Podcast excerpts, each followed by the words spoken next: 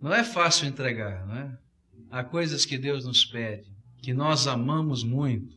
E chega determinados momentos em que nós, como mordomos de Deus, nos sentimos numa situação muito difícil. A nossa consciência diz o que devemos fazer, mas parece que as nossas mãos não fazem. Até o dia em que Deus nos coloca numa situação diferente, algo acontece. Eu não sei exatamente, cada um tem uma experiência diferente, mas algo acontece. E de repente aquilo que se tornava tão pesado para nós, Deus pode tirar e nos ajudar a carregar, e então podemos entregar. Eu gostaria de estudar com os irmãos alguma coisa a respeito da mordomia cristã. Eu não vou falar aqui sobre dinheiro, não vou falar sobre dízimo, mas quero falar sobre algo que para mim é muito mais profundo do que a liberalidade em se contribuir, pois envolve a nossa posição em Cristo, a nossa função no reino do Senhor Jesus e o nosso dever para com Cristo. Queria que os irmãos abrissem as suas Bíblias em 1 Coríntios capítulo 4. E nós vamos ler apenas dois versículos, os versículos 1 e 2 de 1 Coríntios capítulo 4 e vamos tentar compreender alguma coisa a respeito da mordomia cristã. Está escrito assim na palavra de Deus, 1 Coríntios capítulo 4, versículos 1 e 2.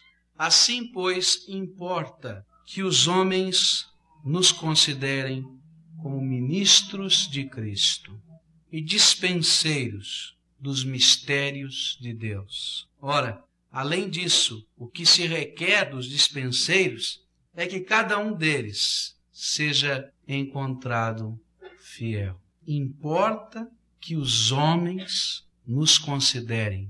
E eu fiquei pensando, os homens nos considerem. O mundo deve ver, as pessoas que estão ao nosso redor devem perceber que somos ministros de Cristo, dispenseiros dos mistérios de Deus. Vamos orar ao Senhor mais uma vez. Pai querido, nesta hora, quando vamos estudar a tua palavra, continua a falar aos nossos corações porque reconhecemos que até aqui o Teu Santo Espírito tem tocado os nossos corações, através das vidas e através daquilo que cantamos, daquilo que presenciamos aqui. Continua a falar, nós te pedimos no nome de Jesus. Amém. A mordomia cristã começa quando nós compreendemos a nossa posição em Cristo. O que significa ter Cristo no coração? O que significa aceitar a Jesus como Salvador pessoal? O que significa convidar Cristo para morar dentro da nossa vida? Qual é a nossa posição no Senhor? Se nós olharmos a palavra de Deus, nós vamos descobrir que, de acordo com os nossos relacionamentos, nós vamos encontrar uma posição diferente na palavra de Deus. Se nós olharmos em relação ao Pai, que é Deus, a nossa posição é de filhos. E Ele nos ama como filhos. E Ele nos vê como filhos. E Ele nos repreende às vezes como filhos. Não é assim? Se nós olharmos em termos dos anjos, de todos os poderes e de todas as potestades do universo, nós vamos descobrir que a nossa posição é de herdeiro de Deus e de estar assentado nos lugares celestiais com Cristo Jesus desde agora. Isso quer dizer que em Cristo nós estamos com Ele agora, desde agora, ainda que o nosso corpo esteja aqui, mas temos já a autoridade de Jesus. E os anjos veem isso, e as potestades veem isso. Mas em relação aos homens, em relação aos homens, a nossa posição é de um ministro de Deus. Cada um de nós somos ministros de Deus. E os homens devem perceber que somos ministros de Deus. Mas o que, que significa ministro? A palavra ministro, com o tempo, veio, veio perdendo o seu significado, não é? E quando a gente fala em ministro, a gente lembra de mordomia, mas de um outro tipo de mordomia, né? não essa que nós estamos estudando hoje. Mas aqui, Paulo usou uma palavra que pode nos entender qual é a nossa posição em Cristo, como ministros de Deus. Ele usou uma palavrinha que na língua grega significa escravo. E ainda o pior de todos os escravos, o que trabalha mais. Porque ele usou uma expressão que era usada para aqueles escravos que eram mandados para as galeras, para aqueles navios que eram puxados a remo. E usou ainda a expressão que era usada para aquele escravo que ficava na última galera, lá embaixo, no porão do navio. Escravos remadores. lá debaixo da galera. Isso faz nos entender um pouquinho a nossa posição. Diante dos homens, nós somos servos de Deus e trabalhamos para o Senhor. Exaustivamente, essa é a ideia. Sabe o que é que nos ensina a nossa posição em Cristo diante dos homens? Nos ensina que nós não somos capitães, nem proprietários das galeras, mas que nós somos apenas remadores no reino de Deus. Cada um de nós. Cada um de nós temos uma obra a realizar. Cada um temos um ministério a cumprir. Esta é a nossa posição. A posição de remar e remar rápido para acelerar a vinda de Cristo. Não estamos aqui para ser servidos e às vezes nós gostamos de acalentar esta ideia de que estamos aqui para que tudo possa vir às nossas mãos, para que todas as maravilhas aconteçam, para que um caminho maravilhoso com um tapete vermelho seja estendido. Mas nós estamos aqui para servir o nosso Senhor. Nós não estamos aqui para receber aplauso. Nós não estamos aqui para receber honra, mas para dar honra ao nosso Senhor. Nós somos só servos e não senhores. Se a graça de Deus não se manifestar na nossa vida, o que será de nós? O que será de você? A nossa posição em Cristo diante dos homens é uma posição de servo. E como servo, nós temos um compromisso, um trabalho a realizar. E toda a palavra de Deus nos explica de como devemos fazer e como devemos realizar este trabalho. Na nossa casa e na casa, certamente nas famílias aqui representadas, quando nasce um bebê, quando nasce uma criança, ainda que não se dê esse título, ainda que não se fale assim, mas de fato acontece. Aquele neném que chega na casa se torna o rei da casa, não é assim? O neném resmunga, ainda mais se for o primeiro filho, a mãe vai sair correndo, não importa que hora seja. E a razão desse bebê ser um rei é por causa da sua debilidade. O mesmo deve acontecer na igreja, na igreja de Jesus. Nós somos servos de Deus. Nós temos uma missão a cumprir. E nós temos conservos nesta terra, ministros como nós que devem realizar a obra de Deus. Mas entre nós existem muitos que estão passando por problemas, por dificuldades, por aflições, às vezes são débeis na fé, às vezes estão caindo, e são esses que precisam ter um lugar de honra. São estes que os fortes ministros de Deus têm que carregar nas costas. E aqueles ainda que não são ministros, e aqueles que estão de fora, e aqueles que não conhecem o Senhor, devem ser conquistados pelos servos de Deus. Tudo isso por amor a Cristo, pois só Ele é o nosso Senhor. Porque a nossa existência não tem sentido sem a nossa missão, sem a nossa posição nele. Porque somos servos e servos remadores. Devemos estar então prontos, dispostos, preocupados em servir. O que Jesus nos fez, e esta é a essência da mordomia cristã, nos fez servos. E estamos aqui não para o nosso deleite, mas para servir ao Senhor. E estamos aqui para cumprir a missão que cabia a Jesus. Nós devemos continuar a missão de Cristo, levando salvação, redenção, socorro, libertação. E isso é para todo servo. Essa é a nossa posição em Cristo. Nós temos também uma função no reino de Deus. Somos servos. Esse é o nosso destaque. Mas qual é a nossa função como servos? E Paulo agora usa uma outra palavra nesse texto, muito interessante. A minha versão diz dispenseiros dos mistérios de Deus. Outra versão diz administradores. E outra ainda diz mordomos. A mesma coisa. O que a palavra de Deus está dizendo é que a nossa função como servo é continuar sendo servo, mas um servo especial. Porque o dispenseiro, o mordomo, o administrador naquele tempo, no Novo Testamento, era um escravo que liderava a casa. Era um escravo que tinha a responsabilidade de supervisionar os outros escravos. Era um escravo que, em nome do seu patrão, negociava era um escravo que representava o seu patrão, aonde fosse. E esta é a nossa função: sermos os dispenseiros, administradores do reino de Deus e dos mistérios de Deus. Deus quer que sejamos representantes dele nessa terra, mas para sermos administradores de Deus e cumprirmos assim a nossa tarefa e a nossa função, é preciso começar administrando a nossa própria vida como servo representante do nosso Senhor. Porque se eu não sei administrar a minha vida como servo de Deus, como eu poderei administrar qualquer outra coisa do meu Senhor? Como eu posso então representar o meu Senhor diante dos homens? A função desse mordomo, que sou eu e que é você, começa em administrar a nossa vida segundo a vontade de Deus. Deus tem uma vontade revelada nas Escrituras Sagradas na Bíblia.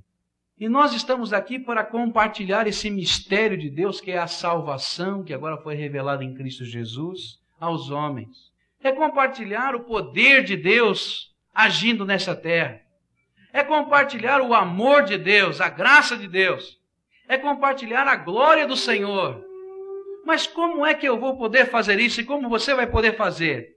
Se não estivermos administrando essa salvação, esse poder e essa glória e esse amor de Deus na nossa vida, ouvindo a voz de Deus, obedecendo, estando disposto a entregar, estando disposto a renunciar o que o Senhor pede, estando disposto a acertar a vida segundo a vontade dele, estando disposto a mudar de caminho, se o Senhor assim mandar, estando disposto a reformular na nossa mente filosofias, metas, sonhos, valores. Foi por isso que o Senhor nos colocou como dispenseiros ou administradores, para começarmos a administrar o reino de Deus e os bens do Senhor a partir das nossas vidas. Mas não para aí. A vontade de Deus é que sejamos administradores também dos outros bens do Senhor. Ele quer que estejamos dispostos a conservar os bens de Deus nesta terra por causa do amor.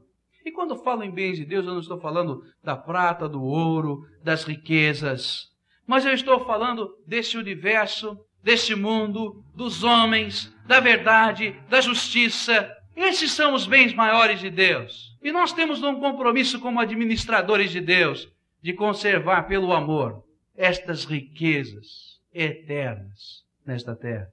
E continua ainda a nossa missão. Nós devemos ter a responsabilidade de também administrar a casa de Deus, que é a igreja.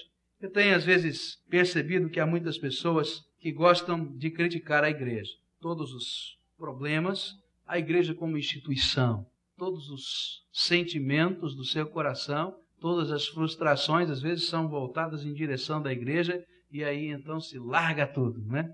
Nós temos que entender que para administrar a casa de Deus, a igreja de Deus, nós temos que buscar a vontade de Deus e tentar cumpri-la dentro do reino de Deus, dentro da casa de Deus, a partir de nós mesmos. E depois, mediante o amor, levar estas coisas que são prioridades, que são vontade de Deus, que estão escritas na palavra de Deus, ao conhecimento dos nossos irmãos, dos nossos conservos, e devemos crescer com esta igreja, consertá-la quando precisa ser consertada, criticar sim, segundo a vontade de Deus, advertir-se segundo a palavra de Deus, mas não simplesmente sentar e assistir os problemas.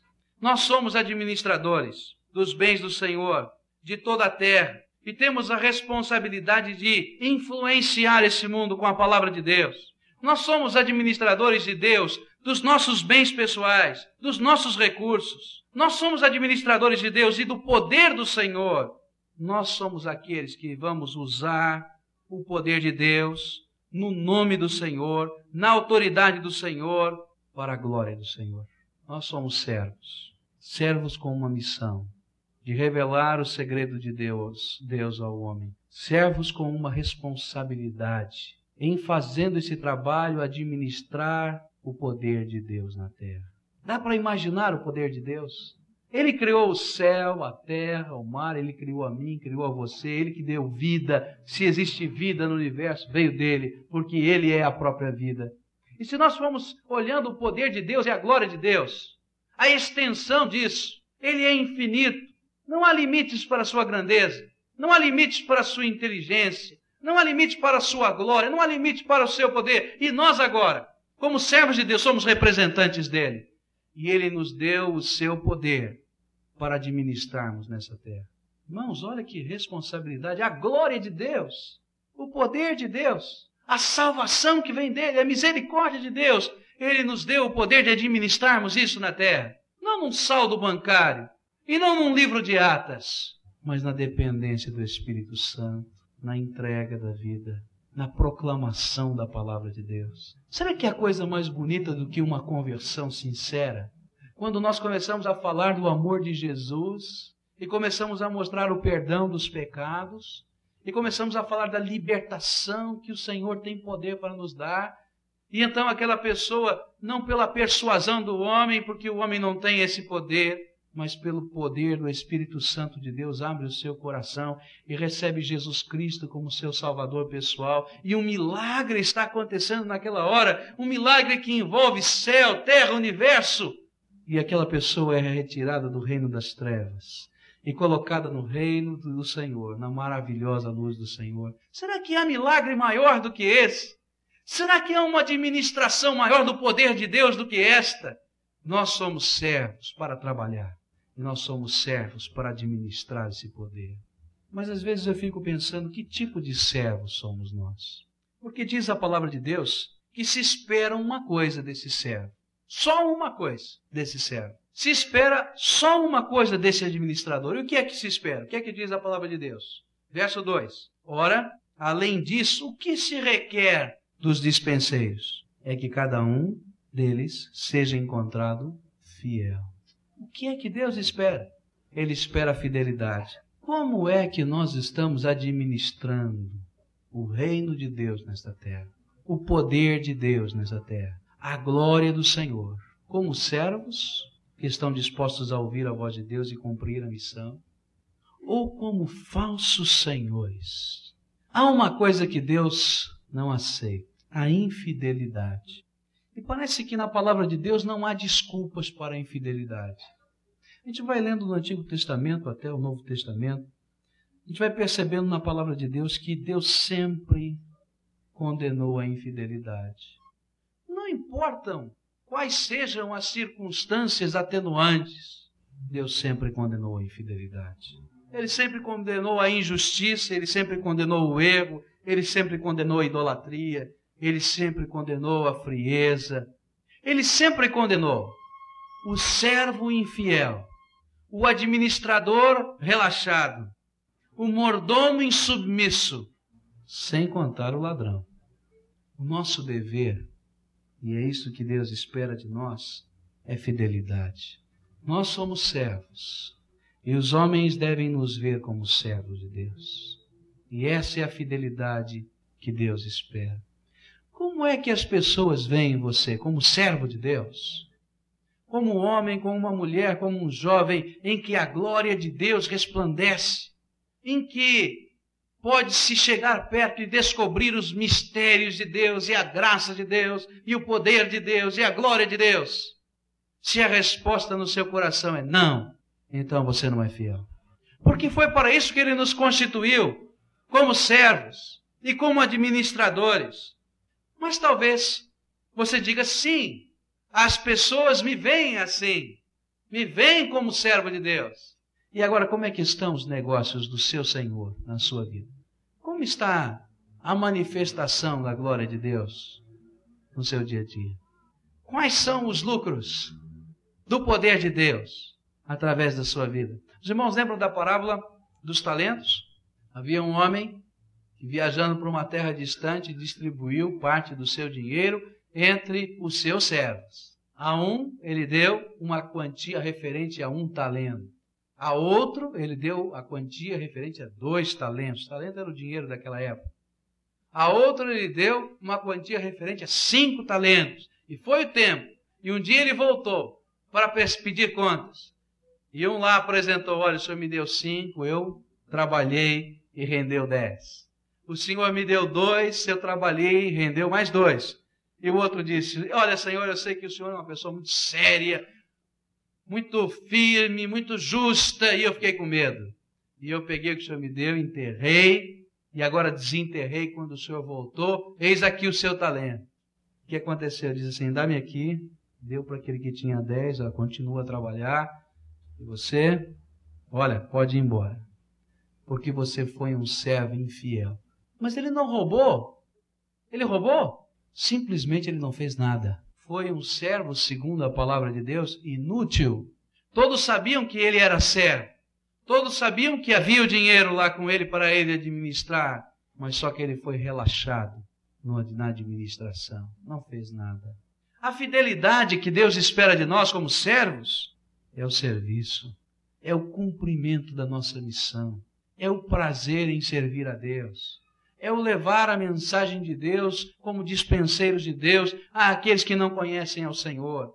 É o exercício do poder de Deus, é a oração a favor dos aflitos, é a mão estendida àqueles que estão passando por necessidade, é o socorro, é o sentimento de necessidade de revelar o amor de Jesus. Mas às vezes o sentimento que nós temos como servos é o sentimento de esperar que o nosso Senhor nos sirva. Eu às vezes penso que a nossa posição, o que nós temos aqui dentro da nossa mente é um vício.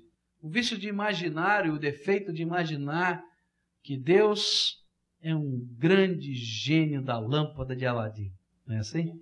Onde eu, com uma oração poderosa, uma oração eficaz, ou então com uma conversa boa com ele, né? Posso esfregar lá a lâmpada e então esse gênio aparece, ó, porque eu fiz tudo direitinho, o Senhor vai ter que me conceder agora os meus três desejos. Não é assim. Jesus nos ama. Ele morreu na cruz do Calvário por nós. Ele nos liberta. Ele nos salva. Podemos ser seus filhos, filhos de Deus. Mas os homens devem nos ver como servos de Deus. E os homens devem nos ver como administradores do poder de Deus e da graça de Deus. E não estamos aqui para ser servidos, mas para servir ao Senhor do mesmo modo em que ele veio e serviu para nos dar exemplo. A nossa vida deve estar nas mãos de Deus. A nossa inteligência deve estar nas mãos de Deus. O nosso dinheiro deve estar nas mãos de Deus. Os nossos bens devem estar nas mãos de Deus. A nossa vida como um todo deve estar ali entregue. E nós devemos ser aquele instrumento onde a glória de Deus possa se manifestar. Onde estiver, no lugar em que Deus nos colocar, como dispenseiros dos mistérios de Deus. Onde as pessoas vão bater a porta da nossa casa. Que coisa linda é isso. E vão dizer: Olha, será que você pode fazer uma oração por mim? E você pode orar por essa pessoa e fazer mais do que isso, apresentar Jesus Cristo como um único e suficiente Salvador onde as pessoas que estão correndo e batendo em portas nessa terra, aqui e acolá, buscando ansiosamente encontrar o Salvador, vão se deparar com você pelo caminho, ou você com eles, e eles vão descobrir ali um administrador do poder de Deus, da sabedoria de Deus, da salvação em Cristo. Foi para isso que Jesus nos deixou aqui, como servos administradores e Ele espera que estejamos sempre sendo fiéis. Eu sei que às vezes nós chegamos para Deus nas nossas orações e dizemos: Senhor, não tenho sido fiel. E então começamos a desfiar o rosário das nossas justificativas. Sabe, eu não tenho sido fiel porque esse problema aconteceu, porque aquele outro problema aconteceu.